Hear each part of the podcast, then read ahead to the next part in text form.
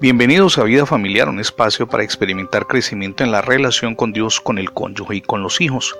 Comparto con usted el título para el día de hoy, Lo malo de ser original. Un aspirante a escritor envió su manuscrito a una editorial para que se lo publicaran.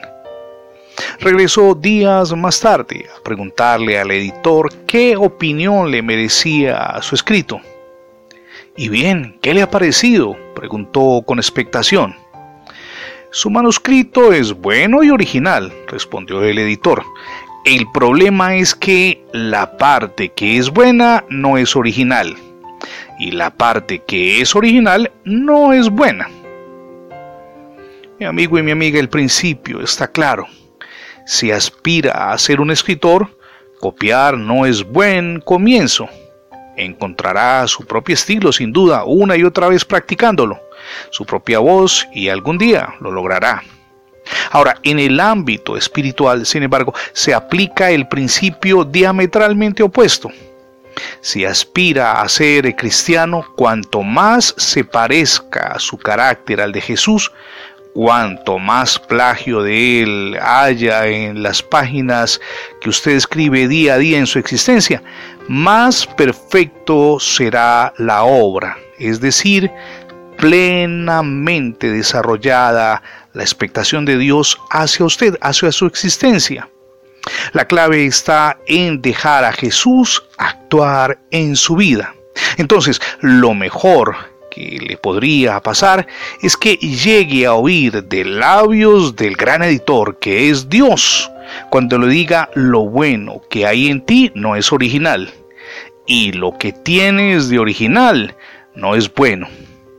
Dicho en otras palabras, lo que hay de original en ti que proviene del pecado, por eso puedo decirte no es bueno. Pero, le dirá el gran editor que es Dios, hay algo bueno en ti y es que dejas de lado todo lo malo y asumes lo de mi hijo. Es decir, permites que Él entre en tu corazón y actúe en tu vida. El gran psiquiatra, psicólogo y escritor suizo Carl Jung dijo, todos nacemos originales y morimos copias.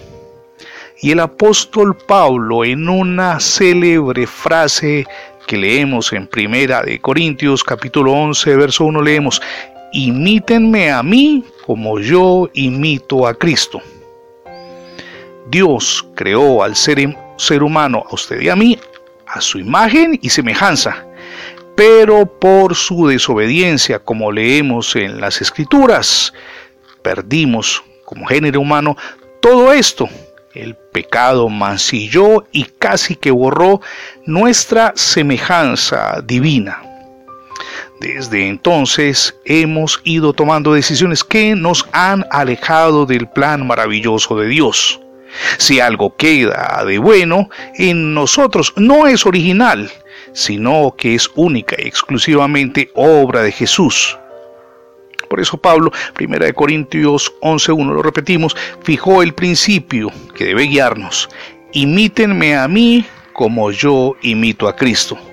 Por eso dejemos de buscar nuestro propio estilo. No prestemos tanto oído a nuestra propia voz y únicamente sigamos a Cristo. Recuerde que cuando lo hacemos estamos trazando pautas para nuestro cónyuge y para nuestros hijos, no a través de sermonearlos, sino a través de nuestro ejemplo. Estamos impactando positivamente en nuestro hogar. Permítame preguntarle cómo anda su hogar, su relación con el cónyuge, con los hijos, con sus padres, con sus hermanos. ¿Cómo anda? Es hora de evaluarnos y aplicar cambios. Y eso se logra con ayuda de Dios. Y a propósito, Dios ya recibió a Jesucristo en su corazón como su único y suficiente Salvador. Hoy es el día para que lo haga. Permita que Jesús reine en su vida y en su hogar. Gracias por escuchar las transmisiones diarias de Vida Familiar. Recuerde que ingresando la etiqueta numeral devocionales de Vida Familiar en Internet tendrá acceso a todos nuestros contenidos digitales alojados en más de 20 plataformas.